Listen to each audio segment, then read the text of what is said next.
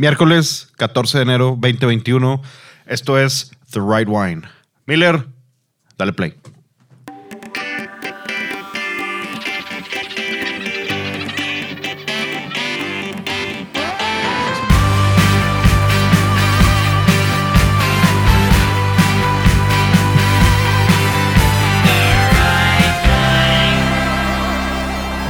Si alguien sabe o alguien cree que sabe de dónde nos fusilamos ese vocoder con lo de The Right Wine, que nos mande un mensaje y nos diga y tal vez se gane un premio. ¿Qué, qué opinas? Está bien, güey. No, no puedo participar yo, ¿verdad? ¿O sí? No. Ah. No, bueno, me dices cuando se acabe el episodio. Creo que Miller es obvio que sabe. No sé si. Yo creo que tú también sabes. Pero bueno, eso es, eso es para, para nuestros escuchas, no para ti. Ah. Ahora sí ya terminé Cobra Kai. Not interested. I know. Igual, No, tampoco. no estamos interesados en el 2020, 2021 menos. Bueno, hombre, bueno. ¿Sabes cuál empecé a ver? La de The History of Curse Words. O sea, hablan de la historia de todas las groserías en inglés, desde fuck, bitch, todo eso. Pero está en Netflix. Sí, está en Netflix. Sí, está chido. No lo he visto. No, no Está, me- está chido. Está. ¿Cómo se llama el que salió de Knight Rider de Marvel? no vi Knight Rider. Bueno, pero ¿sabes quién es? Ah, Sí. Nicolas Cage. Eh, Nicolas Cage es el host del programa. Ok. Sí, güey. Madres. No, no, hace años que no veo nada de Nicolas Cage, que no sé nada Pues de. Según yo, ya no ha hecho nada. Sí, de hecho. Y volví a ver, güey, volví a ver Inglorious Bastards. Es buenísima. Pinche Muy buena película. película. Yo volví a ver el fin de semana dos películas. Bueno, primero que nada, felicidades a los Rams. Nadie contaba con ellos y ¿Está bien? igual nadie cuenta con ellos para esta. Yo, es más, ojalá y le ganen a, a Green Bay. Güey, si le ganan a Green Bay, ya yo diría que Super Bowl bound, la neta. Aunque se, con- aunque podrían se ir topen- contra Saints o Sí, contra pero- Brady, una de dos. Y ojalá le, eh, le rompan tres, dos rodillas y un brazo a Brady el domingo. Ojalá. Mis New Orleans Saints. Pero bueno, ya veremos este fin de semana. Yes. A ver qué pasa con los Packers y los y con los Rams y los Saints con los Bucks. Yes, sir. Vi, volví a, ver la de. Yo el fin de semana volví a ver dos películas que me habían gustado mucho. La de 300, que es, Peliculón. es un peliculón. ¿Sí está chida? He No, nunca la como visto. que verla de nuevo. Es que ya no me acuerdo. La volví a ver y, y está con madre, pero la volví a ver todo así. ¿Por qué? Porque vi la, la segunda, la de 300, The Rise of an Empire, Que es otro. es, o sea, la, es la segunda. ajá, que son los de los atenianos. Al mismo tiempo está pasando. Es, en, vez de Leonidas es un es Temístocles, ot- otro guerrero y la madre. Sí, que es el, es el que en la primera película perdió el ojo. No, no, no. sale con la bandita. güey. No, yo también pensaba eso, pero no. No, sí es, es. otro güey. No, no, no. O sea, sí hay otro güey, pero ese güey también sale, porque ese güey es de los que sobrevive y regresa a Esparta a avisar que estos güeyes van a cruzar. Entonces, según yo, es como, como que juntan, a- por fin logran unir a todo Grecia contra, Ajá. contra los persas. Es que él es el que está contando la historia. Ajá. Pero en esta historia que es tantito más atrás, antes de que perdiera el ojo, el que tú dices, ya sé cuál dices. Así se acaba la de la de 300, la primera. Este es otro güey que se llama Temístocles, que él, su culpa, por su culpa empezó la guerra, porque él mató al papá de Cersei hace tiempo. Cersei, person. Muy buena película, muy buenas películas. Sí, y- me recordé que estaban El buenísimas. episodio de South Park está mejor. sí, está, está bien bueno. Caesar me Cercius. Son eh, chingado, güey. Es que South Park, todo está mejor en South Park. Si la vida fuera South Park, tengo, antes de empezar con el episodio, también tengo otra observación. Iba a decir, todo está mejor que en South Park, pero todo está mejor también. Miller Chance no lo vio y no lo va a ver porque no le importa. Pero el, el domingo que hubo mucho fútbol americano, ahora Fox Ah, tiene su cámara 8K. Ah. No, lo de Nickelodeon, eh, está bien. Mejor que los niños crezcan viendo cosas chidas en vez de pendejadas. Pues sí. Pero Fox sacó su cámara 8K y CBS también. Por ejemplo, el partido de los Rams la pusieron y el de Nueva Orleans la pusieron. Se ve, dicen que es una mirrorless cam y se ve mejor. Dice que tiene mejor resolución que el ojo humano. Neta, Se- no es según- broma, no es según broma. Yo, No, según, pues, yo, según yo leí que a partir de 4K, o sea, es, es innecesario, porque tu ojo no es... tu- ojo no es capaz Pero sí se ve, yo lo veo y digo, a la madre, ¿qué es sí, güey, pero haz de cuenta, lo que yo he leído es que entre 4K y 8K hay Ah, un pues. brinco bien cabrón, pero tu ojo solo es. eh, eh, solo puede percibir un slight upgrade. O sea, no llegas tú a. de- a- O sea, ya no va a haber más para allá. eso, pues obviamente van a seguir sacando jaladas de esas para venderte.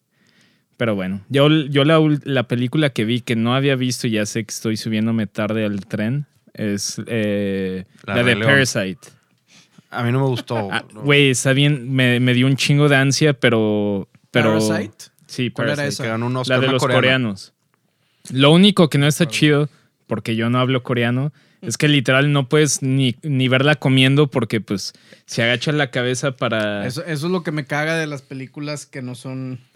Bueno, pues. que no de- son en inglés o en un o idioma, que, o en un idioma sí. que entiendes. Sí, güey, sí, porque comiendo literal- es imposible. porque tienes que leer los subtítulos. Entonces, Sí. literal, es una película de estar viendo así los Es subtítulos. lo que me no- pasaba con Dark. O sea, quería verla comiendo, no se podía. No, yo por eso no la. Yo al principio se me hizo súper lenta y dije, ya, qué huevo, le cambié.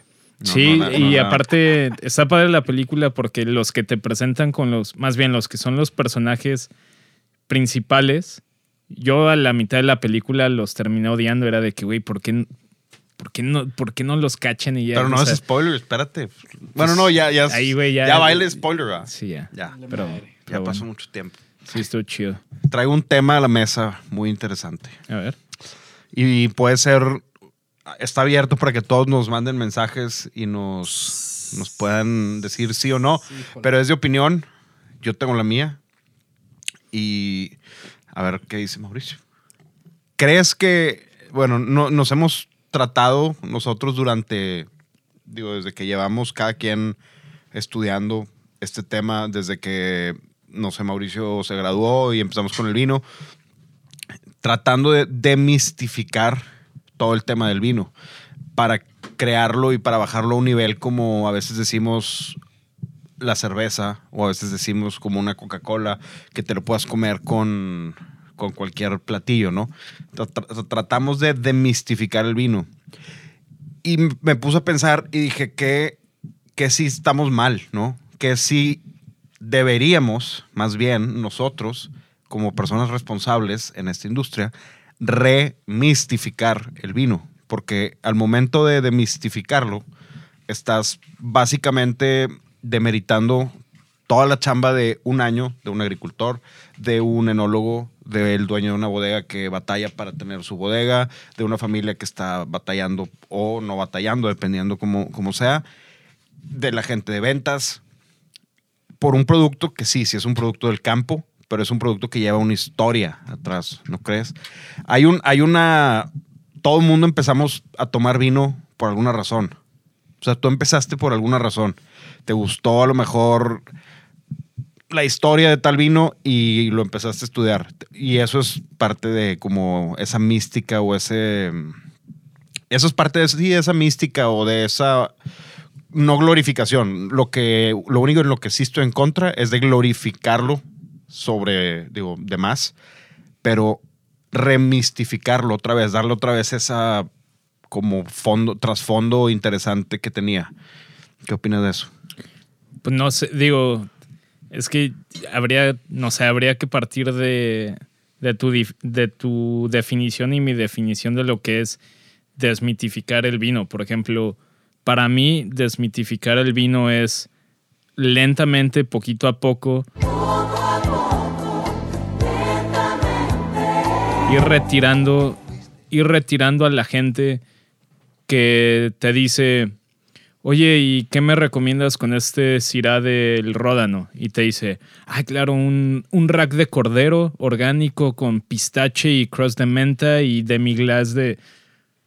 A ver, güey, no mames, ¿quién? Neta, de todos los que te escuchan, ¿cuántos en su casa tienen la habilidad o tienen el tiempo, tienen los productos o las ganas de hacer un rack de cordero con cross de pistache y demi-glace, güey? O sea, ¿cuántos? O sea, No, no, el 00.5. a, a lo que voy es desmitificar el vino y acercarlo un poquito más a industrias como la cerveza y otro tipo de industrias. Es decir, pues a ver, pues un Cira del Ródano Sí, obviamente con ese crust de pistache y menta en un rack de cordero funcionaría impresionante. Que sí suena muy bien, por Pero cierto. la, ne- sí, Mira la cara de. Miller, no- nada más Pero ves. la, pero la neta es que también jala con un también jala con un halal de cordero, güey. Con una pizza. Con, con un giro de cordero también jala, güey. O sea, ¿por qué no? A lo que voy es durante mucho tiempo y yo creo que en Estados Unidos siguen, pero hay poquito menos. Pero en México todavía hay mucha gente que, que, que eh, transmite en su manera de hablar y en su manera de comunicar la información que el vino sigue siendo para gente que sabe de vinos. O sea, la gente piensa, hay mucha gente que transmite que, ah, tú para tomar vino y para entender bien el vino y para disfrutar bien el vino, necesitas saber por lo menos la mitad de lo que yo sé de vino. Y no es cierto, el vino debería de ser una bebida que, pues, puedes, o sea, igual y la única uva, igual y la única uva que conoces es Tempranillo y la única región que conoces es Rioja, pues con eso deberías de sentirte lo suficientemente cómodo como para llegar a una tienda o llegar a, un, a, un- a una tienda o un restaurante y aunque solo pidas Rioja y Tempranillo, no importa, ya algún día tú vas a irte abriendo, ir descubriendo cosas nuevas, pero a lo que yo a lo que yo no estoy a favor y a lo que yo me refiero con desmitificar el vino es quitarle básicamente todo como que todas esas trabas hacia los consumidores nuevos por parte de la gente que ha manejado durante mucho pues la industria, ¿no? O sea, la gente, lo hemos hablado en otros, con otros términos, pero pues, básicamente los gatekeepers, ¿no? Los. La gente que tú te has topado millones de que les preguntas, oye, ¿cuál es tu maridaje favorito? Y te dicen, o sea, de que no, el Magret tu de maridaje, sí, con- no, eh, foie gras sellado con Chateau d'Yquem del 89. Sí, güey, neta, o sea, neta, te- le apuesto a esa persona a mi carro a que no lo ha tomado más de cinco veces en su vida. No, no. O sea, no puedes. Y, y la mayoría de la gente a la que le comunicas eso, si estás en un foro de 100 personas, ponle que de esas, si es un foro de gente de vinos, ponle que de esas 100, 80 hayan escuchado sobre Chateau d'Yquem y si acaso 5 han probado el Chateau d'Yquem de, del 89. Entonces, como que, no sé, o sea, pues, ok, Sauternes o foie gras lo puedes manejar con muchos otros vinos, ¿no? O sea, como que, como que son de, es como si yo una vez probé Chateau son del 82 y lo probé con un magre de pato y ya digo que es de Es que tu maridaje favorito. no seas mamón, o sea, no va a pasar. Digo, sí, sí, sí sé por dónde vas, pero yo por el lado, porque nosotros inclusive lo hemos dicho aquí en el show, hemos dicho, nosotros con The Right Wine tratamos de demistificar el vino. Y sí es cierto, sí tratamos de acercar a la gente, pero va por el lado más de cómo comunicamos el vino nosotros. De, y creo que en, no sé si aquí en México todavía falte un poquito más de comunicación de manera diferente. O sea, existen los libros, existen, tienes las páginas de internet, tienes Decanter, Robert Parker, nuestra abuelita Jancis, tienes a todo el mundo. Sí, pero en México se sigue enseñando y se sigue comunicando la industria del vino como era en los 60 en Estados Unidos. Exactamente, pero nos, y bueno, y nosotros estamos Bueno, ni en Estados Unidos, güey, en Francia. De No, en- en- sí, en- Vestiditos de pingüino y. O sea. de gatekeepers. Están vestidos de gatekeepers. Y aparte, yo creo, yo creo que.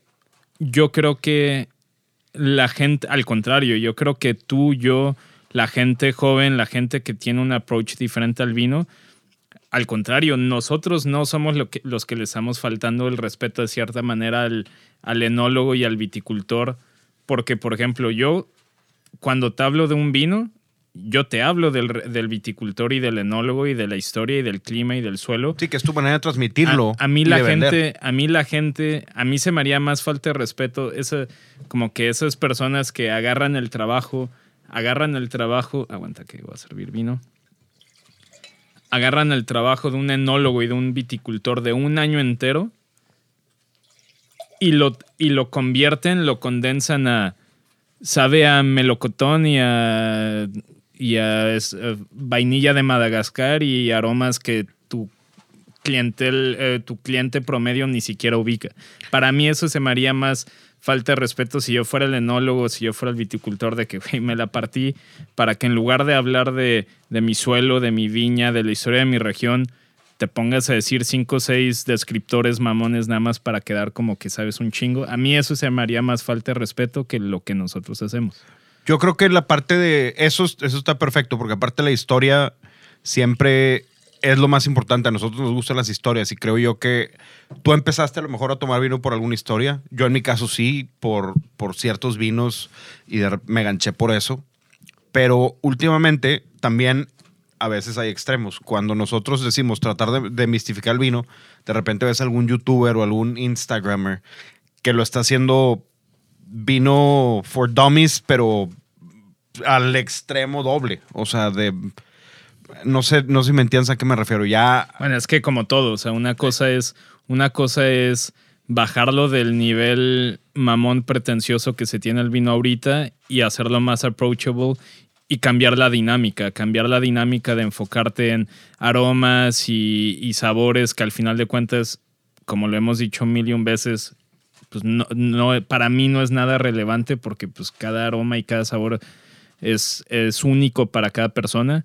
O sea, agarrar ese, ese tema pretencioso mamón, bajarlo a un nivel más approachable donde tanto la gente que le gusta el vino se pueda sentir identificado porque al final el vino contra la cerveza y contra el vodka lo que tiene es pues un lugar, un, a sense of place, o sea, un clima, un suelo, una historia, o sea, es un producto, es un producto que solamente se puede hacer una vez al año, es un producto que, que, que sí está afectado por el clima, no como la cebada. La cebada, pues, la cebada, puedes estar produciendo todo el año. sí, y No puedes problema. hacer cerveza, puedes hacer IPAs cada dos, cada dos semanas si tu equipo te lo permite, o cada día si tienes un equipo súper chingón y grande, cosa que el vino no tiene. Ahora, otra cosa es bajarlo del nivel mamón al nivel approachable. A pendejearlo. Ah, es jugo de uva. No seas cabrón. Pues sí, a pendejearlo, que digo, cada quien tiene su approach, o sea, de, o sea, hay unos que no me gustan, hay otros que sí, pero lo que yo veo más, lo que yo veo más en la gente que lo trata de bajar a ese nivel es yo veo mucha información falsa o incorrecta que la transmiten como verdad.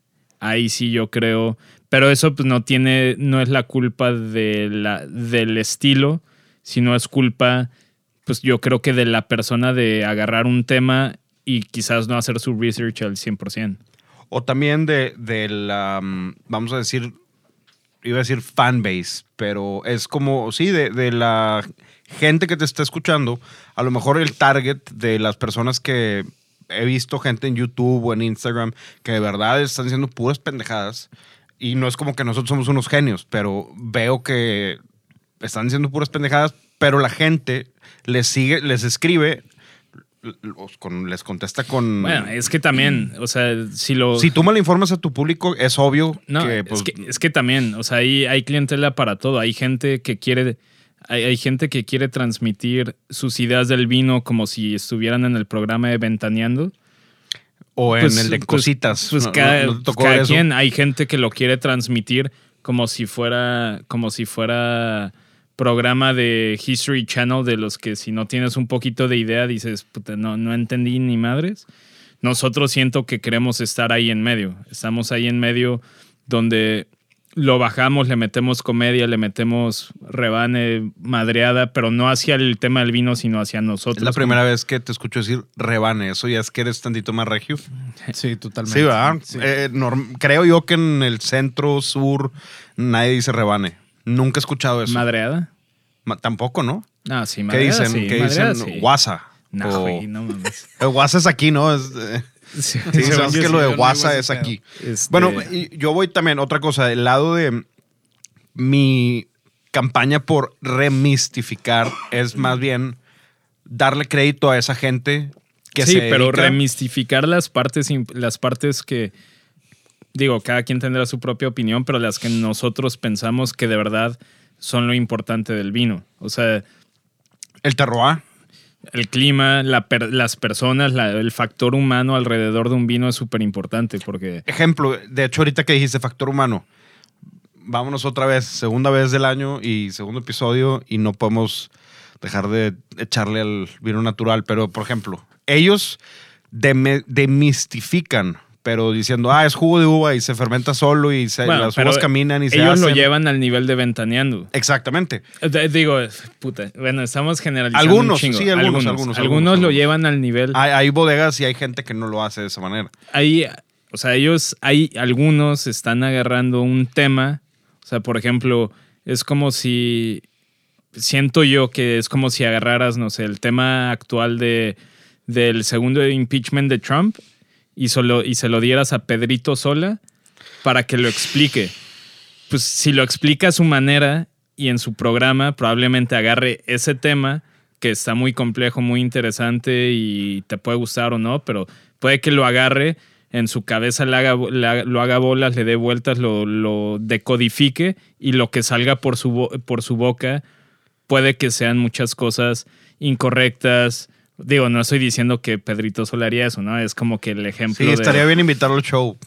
Estaría chingón. Estaría pero, cabrón. pero a lo que voy es, hay gente que agarra esos temas como muy complejos como sería hacer vino y lo quieren bajar tanto de nivel de sofisticación, por así decirlo, que lo que queda al final es o mala información o vinos defectuosos o vinos con marketing engañoso. Es que querramos o no, eso sí es cierto. Bueno, la gente que no, o que no le interesa ni siquiera estar informada, solamente le interesa transmitir los vinos que les gustan.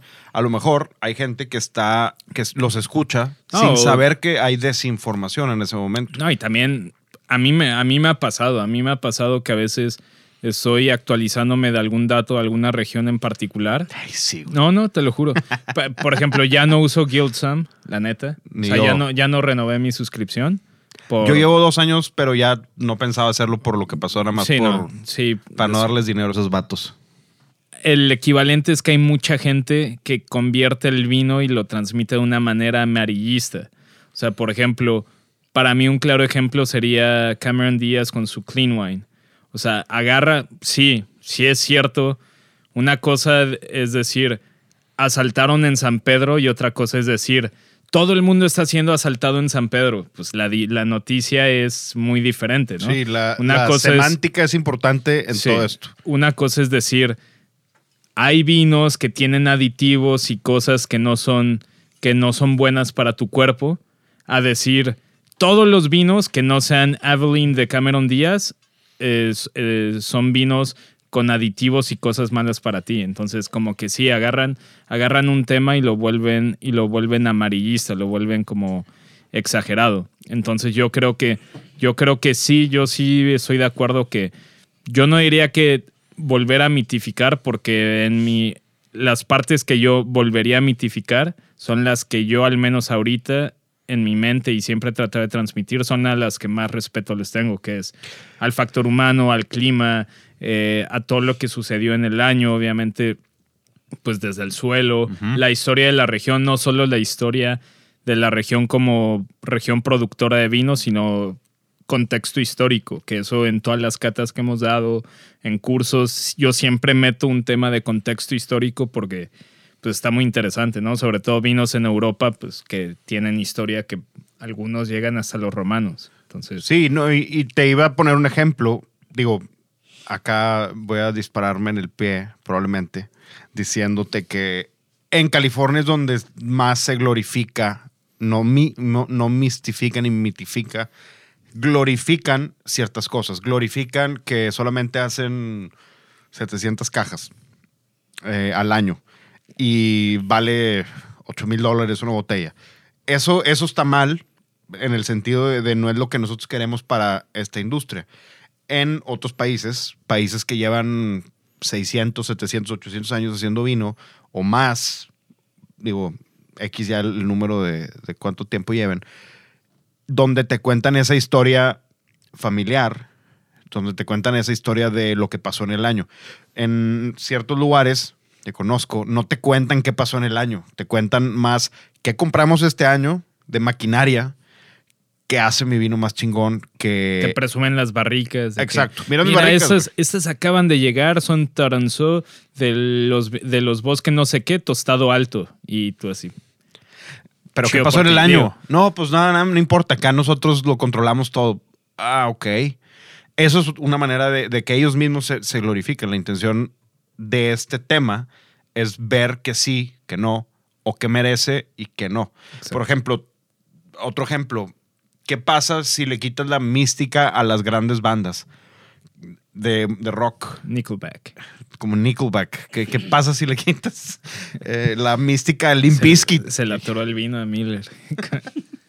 No, por ejemplo, ¿qué pasa si, si quitas ciertas cosas que a lo mejor no se sabe si son ciertas o no de Lennon y McCartney, de, de los Rolling Stones, que Keith Richards, o qué pasa si quitas De eso Maná. de Maná, que Fer de Maná hizo rituales chamanísticos. Ajá. Bueno, si, si les quitas la mística a ellos, a lo mejor le estás quitando un poquito de interés a la banda. Y dices, "Eh, no están tan interesantes. Pero es que, pero es que ahí te va un un ejemplo que lo podríamos aplicar con música es, por ejemplo, una cosa, una cosa es agarrar, por ejemplo, y decir, yo voy a enfocar, o sea, yo creo que la mística de la mística de Oasis. de, de Oasis, por decir algo, la mística de Oasis. Pues son los hermanos Gallagher, sí. Son, la las peleas de los hermanos. Sí, pero puede, puede haber alguien que te diga, no, no, la mística de Oasis debería de ser su, no sé, la... Las parcas. No, güey, o sea, como que mal enfocado. Más bien voy a utilizar el ejemplo de YouTube. Es como, pues sí, va, va. obviamente la mística de YouTube es, hacen unos shows bien cabrones, la vibra en los conciertos se siente muy ruda y lo que tú quieras, o sea, es un show, es un espectáculo. Esa te la compro 100%. Hay gente que podría decir, que si llega y me dice, no, es que la mística de YouTube es eh, la habilidad como guitarrista de The Edge Eso es hate. Sería de que, güey, no mames, es como si en una bodega la mística se la enfocaran a una barrica. Sería como, no. Sí, es el conjunto. Te refieres a. No conjunto musical, porque me caga esa palabra, conjunto. El, el conjunto de las de cosas. todo, de todo. Igual que en un vino. Pues, ¿cuál es la mística de Olga Rafó de Chinon? Pues el clima de Chinon, la uva de Chinon, el factor humano de la historia, de los que ya no están vivos, que crearon la bodega Olga Rafó, de los que metieron mano en esa bodega, de los que lo hicieron ser lo que hoy en día es, más aparte los que están hoy en día trabajando, lo que sucedió hace años, su visión del vino, o sea, Y si te vas al cine, por ejemplo, que es que parte, ¿cuál es la mística de- del cine? Lo- el cinematógrafo o toda la película o No, pues, el script. No, todavía, toda la película, toda la película. Es como, es como si en las películas de Quentin Tarantino, en lugar de verlas como big picture y ver todo lo que hizo, nada más te enfoques en, ah, están con madre, güey, hay un chingo de sangre. Pues sería como, Bueno, ahí el 90% de la gente creo que las ve así. no sé. Incluyéndome, a- bueno, a mí no pero- me importa tanto el cine. No soy... Pues o sea, yo, no soy el target. Yo ni en música ni en, ni en cine me considero alguien, ¿cómo dirían? Eh, pues entendido en ese tema, la neta. Pero, pero yo creo que, yo creo que, pues, como en el cine, como en la música, como, como en el arte, o sea, por ejemplo, siento yo, me va a disparar solito en el pie, siento yo que en, en arte, o sea, en pinturas, No vas a decir que pintas, güey. no, no, no mames. No, güey, no podría pintar para salvar mi vida. O sea, si me piden. Es más, la única vez, la única vez que hice un cuadro más o menos decente, según yo me regañaron porque pensaron que lo hice a propósito. Yo tenía que dibujar tres frutas y pues resultó que parecía un Mm, pene. ta madre. Ay. Vaya, vaya. Y me regañaron. Ay, eso, es, eso, es, eso es 100% verídico. Este, pero entonces no, no pinto, pero a lo que voy es, si hablas con alguien, con un apasionado de, de Picasso, y tú llegas y le dices, ah, yo creo que lo más chido de Picasso es eh, cómo, no sé, cómo arrastra el pincel. Alguien que le gusta Picasso de verdad te diría, güey, no, es que tienes que entender la época en la que estaba, el contexto, bla, bla, bla, lo que estaba pensando, lo que estaba pasando por su vida. Y sí, pues obviamente cómo arrastra el pincel, pues es una parte importante de lo que es esa obra, pero pues hay mucho más allá, ¿no? Entonces para mí en el vino, enfocarte en que si huele a pera o a guayaba, es como enfocarte en un Picasso, cómo arrastró el pincel el Sí, güey. básicamente es, oye, ¿por qué te gustan, por qué te gusta The Who? Pues porque le rasca chido la guitarra. No mames. No puedes estar en una banda si no le rascas chido a la guitarra. Bueno, en YouTube. Bueno, es a The Edge. Ok, ya, ya, ya, ya vamos a Es detenerte. como, ahí. no puedes estar en una banda si no cantas chido como los Gal- como Gallagher. Mauricio. ¿Quién canta? Liam. Ah, Liam Gallagher. pues es que los dos están re puñetas, pero bueno. Híjole. Ma- eh, Miller nos, me contó una historia que un amigo suyo sí lo hizo ya, ya lo Sí, hizo, ¿no? Sí, sí. ¿Qué cosa? Le puso Liam a su hijo, o le va a poner Liam a su hijo. Y que si tiene otro hombre, eh, Le va a poner Noel. le va a poner Noel. Yo no, yo no haría eso porque estoy seguro que Prefiero- ya mis prefiero- hijos los golpearían en... Si encontré a alguien más cabrón que tú, Prefiero ponerle Robocop, güey, a mi hijo. Optimus Prime. Mauricio le pondría DY o Ponerle Fonzie o Robocop. una de esas cosas. No, güey, no. No, aparte, pinche, pinches hermanos cocainómanos disfuncionales. Digo, esa es una parte, es parte de una mística de la banda. La gente, Sí, le- o sea, de- te la doy, pero... aparte que hacían buena música, aunque no, pone tú que no te gusta casi nada, pero te apuesto a que te pueden gustar cinco canciones. De la nada. Sin, las que no vienen en El lado B. los lados B eh, son muy buenos, de hecho. Hay un disco por los lados B, están increíbles. Puede ser. The Master Plan, el disco. Puede ser. Pero bueno, a lo, a lo que iba es lo mismo. Sí, lo- en el cine, en la pintura, sí, cómo arrastra el pincel, pues si no, ¿cómo quieres que pinte, güey? O sea, es, es esto. O sea, hay, hay partes más importantes de, de una pintura, al igual que el vino, donde deberíamos de enfocarnos. eh, Yo- deberíamos de enfocar nuestra atención y, y como que la importancia más hacia otros temas que, que a un punto que a nosotros se nos hace irrelevante como es si sabe a pera o a guayaba, ¿no? Por ejemplo, este Valpolichela que nos acabamos de servir. ¿A qué huele, Mauricio? Huele a... A copa quieta. No, no mames. Es de capa media. Yo veo capa, capa media. Media baja. Media La baja, neta. ¿verdad? Sí, sí está, sí está bajo de color. Pero Órale. que eso no significa que sea malo ni bueno. Que esa es otra de las cosas. A lo que voy es cuando le prestas tanta atención a un tema tan insignificante como es cómo arrastró el pincel Picasso, piensas que porque un vino que tiene poquito color va a ser bueno, digo, va a ser malo, y uno que tiene un chingo de color va a ser bueno. O sea, no, o sea, no, el, el enfoque está, o sea, el enfoque está mal enfocado. No sé, no sé si esté. Estás cantinflando, pero sí, sí te entendí. O sea, no, eh, no debería de estar ahí nuestro, no deberíamos de dedicar tiempo, ni ganas, ni atención a un tema que no es tan relevante. ¿no? Ay, güey. Me ¿A- a tomó por sorpresa. ¿A qué te sabe? Sin albur. Pasa ¿Tú crees? un ¿Sí? poquito. Es que ese, digo, lo probé, lo probé hace rato en la tienda. Y digo, para Como poner, cranberry juice. para ponerlo en contexto, que esto, di- digo, ya luego, luego estoy hablando con los de con los de Vinícola Pra, porque ellos los conocí en Vinital y para, para, para invitarlos y que, Que platiquen y- un poquito. Sí, que estén aquí en el show. Pero su perfil de, su perfil de Valpolichelas es más por el lado elegante, no es por el lado sobremaduro, súper extraído, potente de los Valpolichelas, ni del sencillo, ni del ripazo, ni del, ni del amarone.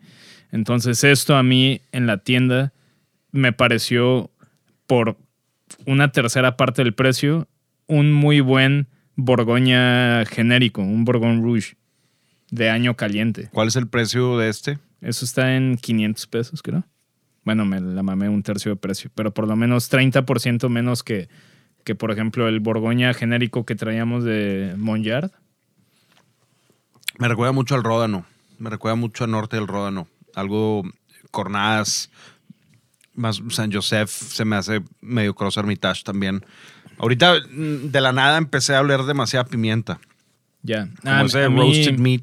a mí se me hizo muy clavado como un, como un Pinot Noir de regiones, o sea, genérico, o sea, Borgoña, Bourgogne Rouge, o sea, no, no de Village ni Premier Cru ni nada. Yo creo que el ripazo y esos están más en eso, pero se me hizo como un muy buen, una muy buena alternativa para alguien que busca un Pinot Noir. ¿Por qué? Porque es un vino con muy buena acidez, eh, se siente el vino maduro, no se siente vegetal ni, ni inmaduro, taninos están firmes, están bien, pero no son molestos. Y es un vino, es un vino de, pues muy interesante, de una, una región que durante mucho tiempo le estaba pasando lo que le estaba pasando a Oporto y a Jerez, que solamente lo, lo consumían gente mayor, gente de mucho dinero, y empezaron a llegar bodegas como Vinícola Pra y otras a tratar de darle un refresh a la región, porque pues la neta, yo creo que pregúntale a alguien que sepa de vinos, entre comillas, productores de Valpolicella y te van a decir Quintarelli, te van a decir... eh, Pues sí, pero para comprar un Quintarelli. Sí, sea, eso es a lo que voy. O sea, si, si le preguntas, regresando al tema inicial, si, le, si tú le preguntas, oye, ¿cuál es tu Valpolicella favorito? Y te dicen que Giuseppe Quintarelli, sería de que. ¿Cuántas veces? te- a menos que trabajen de que en El Dorado o, o en Eleven Mason Park o así, pues va, te las doy que lo hayas probado, pero así un chorrito de las botellas cabres. No, y si te, si te has tomado una o dos botellas en tu vida, tres, cuatro, cinco, está bien, pero no es tu vino de diario. Probablemente también a mí sí me gusta, pero no creo que sea un vino que pudiese tomar todas las semanas tampoco. Por el, Giuseppe por el Quintarelli, estilo. ¿Los Quintarelli? No. Quintarelli No, me gusta, pero no, no voy a decirte, ay, prefiero tomar, o sea, por el mismo precio, prefiero tomar muchas otras cosas. Y, y creo que Valpolicella sufrió de esa sobreextracción por el estilo de la región. Le estaban es pegando muy Parker, muy Y este me sorprendió porque está mucho más ligero. no tiene esa onda pacificada. Yo me refería a pasa, pero como el, el cranberry pa- pacificado. El, ¿sí sabes Seco. cuál? Exacto. Sí, seco, no es. Pero exactamente, seco. Sí, ¿no? Eh, seco, cranberry seco, no. O sea, arándano seco no, no pasa como una marona de la Valpolicella. Y ahorita también probamos un, el suave, Que es de que está bien suave. Está bien suave. La neta, esos güeyes la tienen súper fácil para hacer muy buen marketing en México y países de habla hispana, güey. Los de la región de Suave. La neta. Y si, bueno, Digo, eh, tú si- para venderlos tendrías. Si lo, si lo empiezan a hacer, nada más que nos manden unas regalías allá de Right Wine. Sí, nada más para que sepan, aquí lo escucharon primero. es un, está bien suave. Sí.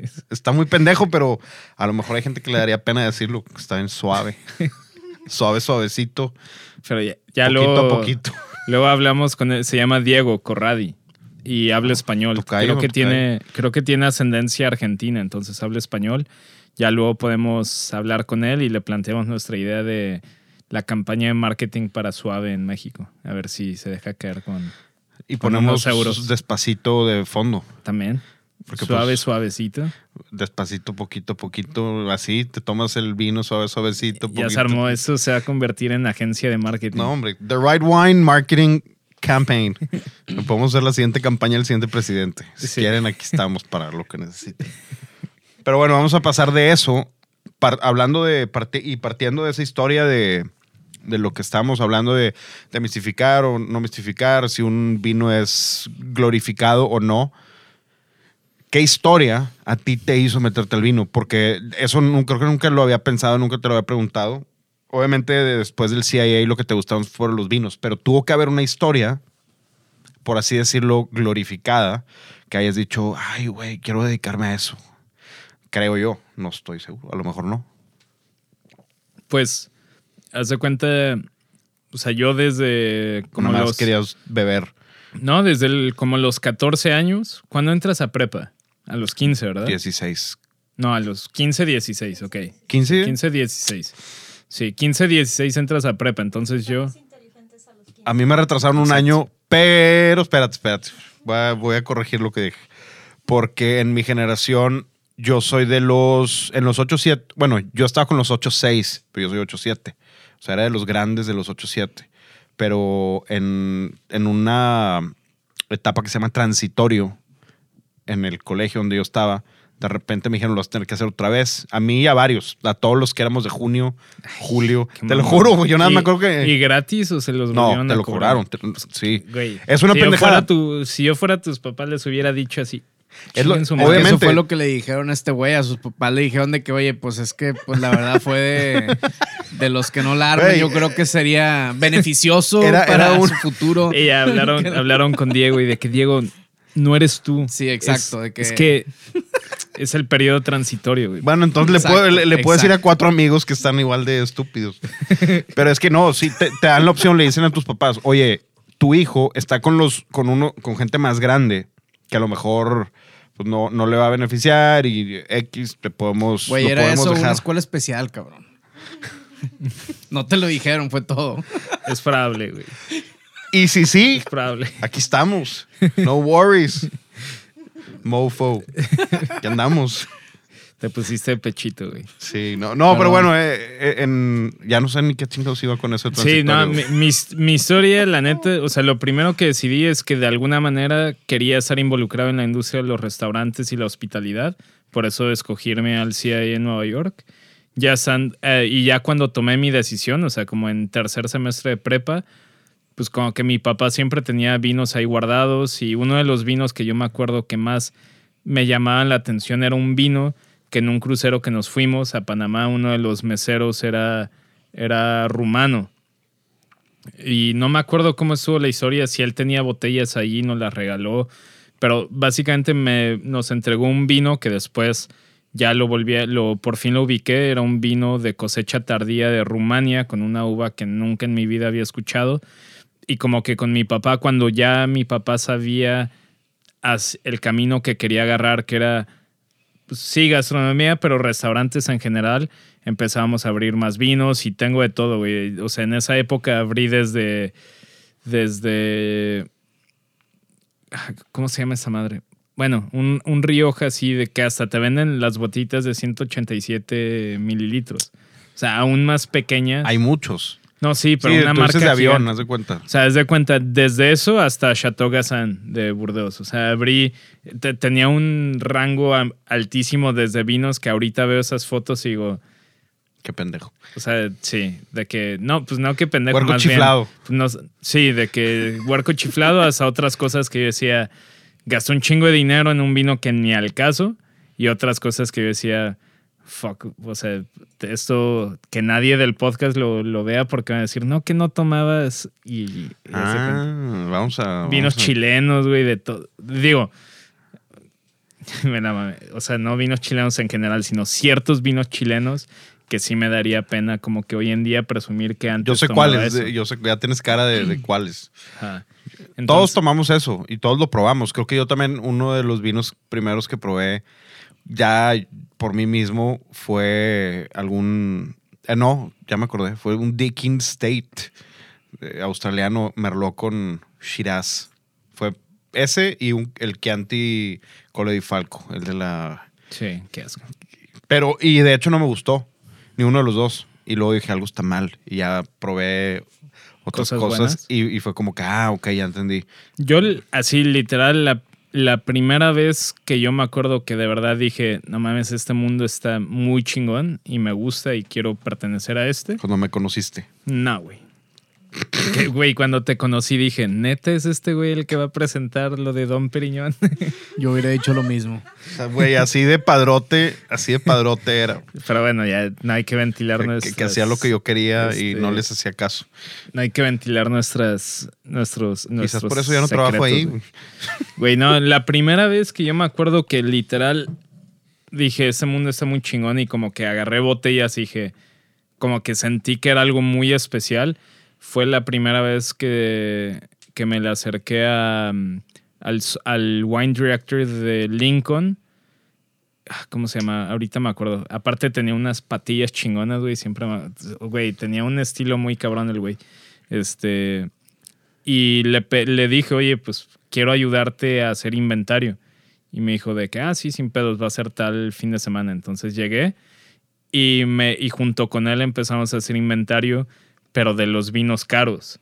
Era una cava separada. Entonces me acuerdo que empezaba, empezaba a abrir y muchas de las cosas que ya había estudiado en el CIA, en la clase de vinos y leyendo, pues como que por fin las tenía enfrente, ¿no? De que flachanelos, ornelayas, macetos, cheparelos, Gaia, o sea, como que monfortinos, o sea, todos esos yo así, a la madre, no más, tienen monfortino y como que, pues nada más verlas fue que, fuck, eso está muy chido. Si es real. Ya, de- después de leerlo Sí. y lo estás viendo, dices, ay, cabrón. Y luego ya, pues, conforme fui avanzando, me, como se daba cuenta que yo estaba interesado en este tema, pues si abrían un flachanelo siempre me llevaba a probar, si abrían un cheparelo me llevaba a probar, ahí probé vintage tunina, probé, o sea, cosas, cosas muy locas, bénica y bénica, o sea, probé cosas muy interesantes, pero esa, ese inventario en particular fue como que la primera vez que dije, fuck, qué, qué loco. Y en Bethany me pasó similar, pero con Burdeos, que la primera vez haciendo inventario,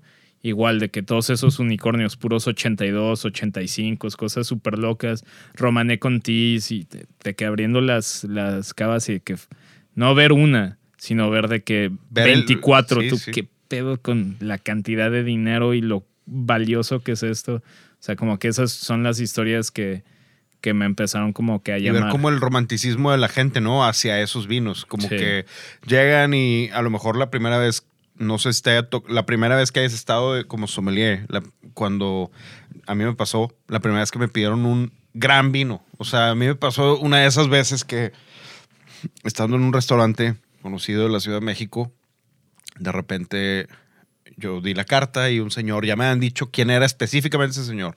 Me dijeron, acércate porque ese señor compra bien. Y yo, ok. No, soy Diego, mucho gusto. Y aquí están el buen Pablito Mata, que si nos escucha le mando un saludo. Esa noche vendí 10 veces más botellas de vino que él. 10 veces más botellas de vino que él. Un abrazo, Pablito.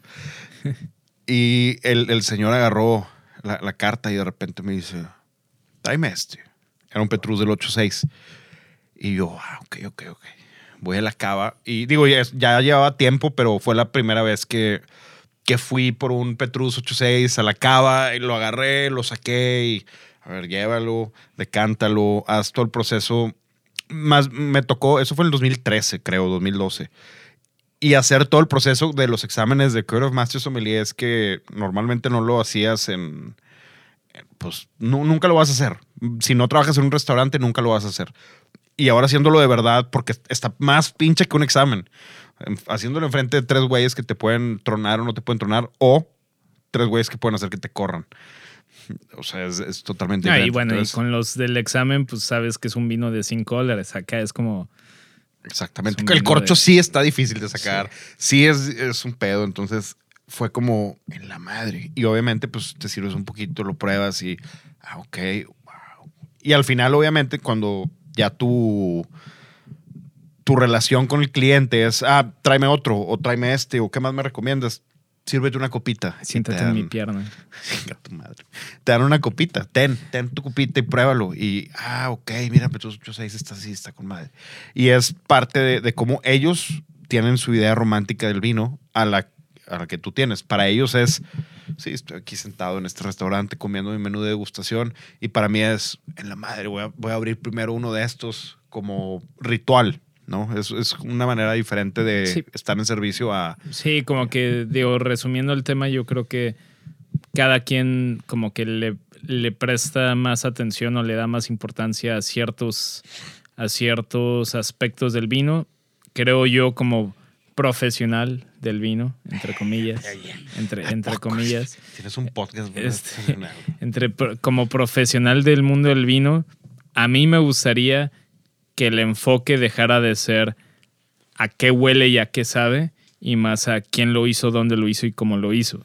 Como siempre lo hemos dicho. Sí, eso, eso es- eso, sería como que lo que, o sea, resumiendo el episodio en una oración, para mí, desde mi punto de vista, sería eso.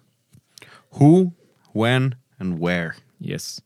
Y obviamente también, pues, eh, otra cosa que yo creo que ahí sí no hay suficiente enfoque, la neta, es con qué te estás tomando tus vinos, ¿no? En general. O sea, Sí. tanto, en, tanto en tema gastronómico como en, como le decíamos en el Bully Foundation, la herramienta de degustación. Básicamente, pues las copas. Que pues la neta es que sí, pues es un tema súper importante y nosotros desde que estamos colaborando pues con, con Riedel y todo, la neta es que si te das cuenta cómo cambian los vinos. Este mismo vino, el Valpolicella que estábamos probando en la tienda, lo probé con vino, con copa normal de las económicas que compras en el Costco Ujú. completamente diferente. Ahorita lo estoy tomando en, Es una... Traes la 001. Sí, es la 001 eh, de Riddle, que la neta están súper buenas. Estas madres no se te rompen con solo verlas como otra... Pues como otra... De hecho, ya se me rompió una performance de Riesling, pero bueno. Eso fue error mío. Fue mí- por lavarla mal. A mí me la rompió un amigo el miércoles pasado, la de Riesling, precisamente. La mía fue por lavarla mal, la Ah, neta. pues tú por pendejo. Yo estoy usando ahorita una Overture, que es un, es un modelo que era. Creo que lo volvieron a sacar, pero este, este modelo de Overture es de mis favoritos. Está bien a gusto. Y, y Miller creo que está usando. Miller tiene una 001, no, sí, 001 de Riddle. Y las pueden conseguir con nuestros amigos de Prompti aquí en, en Monterrey, pero tienen envíos también A todos lados. a todos lados. Y, creo- y abrieron, ya- ¿abrieron o ya van a abrir? No, ya están en cabos. Cabos, ya están ¿verdad? en cabos. Y es Prompti MX en Instagram. Sí. Acuérdense que tienen el código de The Right Wine, tienen su 15% de descuento. Si dicen que van de parte del show, pueden comprar. Yo recomendaría que se compren la copa de Syrah Performance es, y la de Cabernet Performance también. Yo diría que la Riesling, pero yo porque tomo más blancos y espumosos. Yo creo que jala muy bien. eh, Bueno, pues para eso, yo creo que la Cabernet jala bien para todo. ¿no? Sí, pero está más chida la Riesling. Y prueben las, las Wine Wings. También están cool. están chidas. La, la de Sí, champán está, está y no es por nada, pero lo que me he dado cuenta con las Wine Wings me da. Me da. eh, me da más confianza lavarlas porque el fondo es plano. Entonces, como que nada más pones la esponja y, y como que le. No sé, está más fácil. Hmm. Obviamente, una esponja no abrasiva, ¿verdad? Y dices que eres sommelier, chingo, no sabes lavar. Pues trapear. no, güey. En el- los restaurantes lo metías a un rack, lo metías en la máquina y No, ya no, quedaba, güey. no todo es así, güey. Pues sí. ¿Qué, qué, sudadera traigo hoy, Mauricio?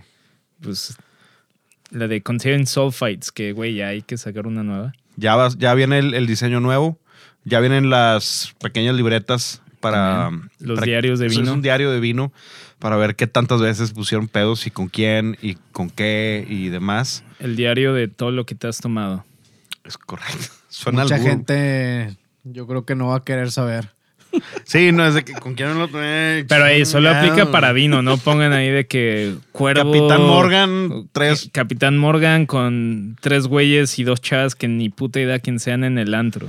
Pues no, eso y no. shots de esos fluorescentes. No, pues no te vas a llevar esa libretita al antro, ¿verdad? ¿Quién sabe? ¿Quién Aparte sabe? ya no hay antros. Es, es verdad.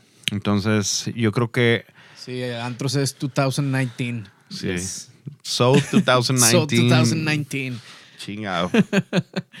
pues hoy, que es ya viernes. Bueno, aparte, métese a at Negro Pasión Shop y en, en Instagram, Negro Pasión Shop, y va a haber un link que dice podcast. Somos el único podcast, gracias a nuestro podcasts. eh, Gracias a nuestros Podcast. amigos. Podcast. Podcast. Mi mamá dice, oye, ¿y cómo va tu programa de radio? Creo que es un programa de radio. Papá, mi papá dice podcast. Oye, ¿y ahí el podcast? No, pues así. Radio, podcast, eh, lo que sea. Lo Somos que sea. una, un, ¿cómo se llama? Como quiera está mejor que la mañanera. Fácil. Bueno, estamos en Audible. Si, si compran libros ahí en vez de libros y quieren echarse el podcast y si usan Audible en vez de Spotify, creo que tienen mejor calidad que Spotify. Lo pueden usar. Audible de Amazon y en Amazon Podcasts. Podcasts, puta madre, también. Ok, eh, bueno, las redes sociales del show son Eh, las del show es at the right, the right Wine Podcast. Podcast. Y- sí, güey, qué pedo. Podcast. Y Estos valpolichelas sí traen alcohol. ¿Cuánto traen? No, güey. es- y la mía es at Mau con dos U's, Mau León. Mau. Tuya, güey. Sí, León. Mau. Las de Miller son. At José María Peña Garza y at Sintonía Canábica. ¡Au! Ya salió el episodio que con fusión. La fusión número Dos. dos.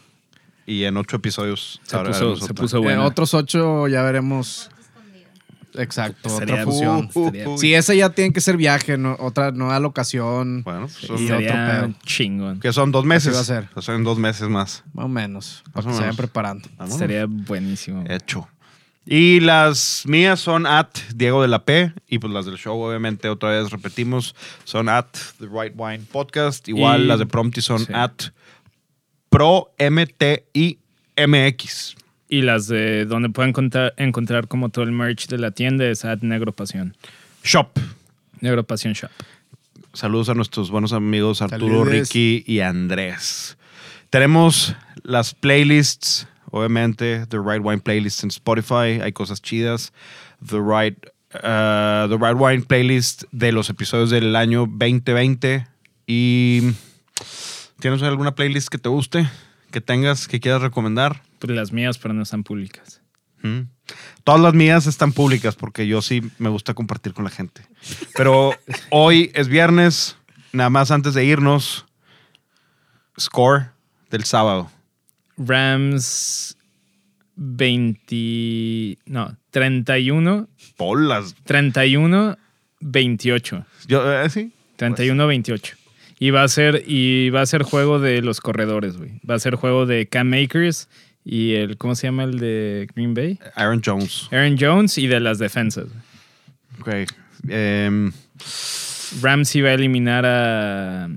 ¿Cómo se llama el pinche receptor de Packers? Devante Adams. a Devante Adams lo va a eliminar, entonces se van a dedicar a correr y a ver qué chingados pega. Ah, ok. Ya, ya, ya Ya cavaste lo- la tumba sí. o ya, ya veremos. Entonces, yo también voy a hacer lo mismo. Normalmente me reservo, pero ya es el último viaje de Drew Brees. Feliz cumpleaños, Drew Brees. Es- cuando esté escuchando esto. Nunca. Ojalá Saints 28, Tampa 20. Y nos vemos en el NFC Championship. Ojalá y este episodio no sea un backfire hacia mí. Tengan un buen viernes. Es Feel Good Friday.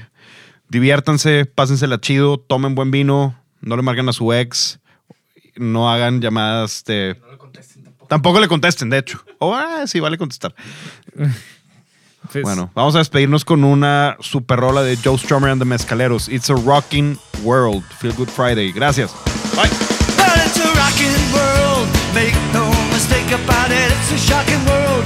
Could be what's so great about it, it's a rocking world, there ain't nothing fake about it. Whoa, whoa, now welcome to this earth, bro. Whoa, whoa, we're trying to find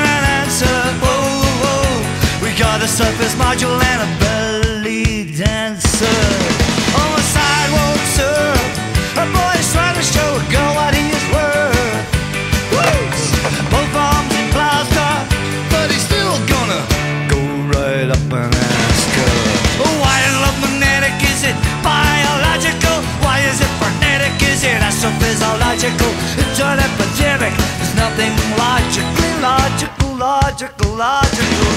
Well, it's a rocky world. Make no mistake about it. It's a shocking world.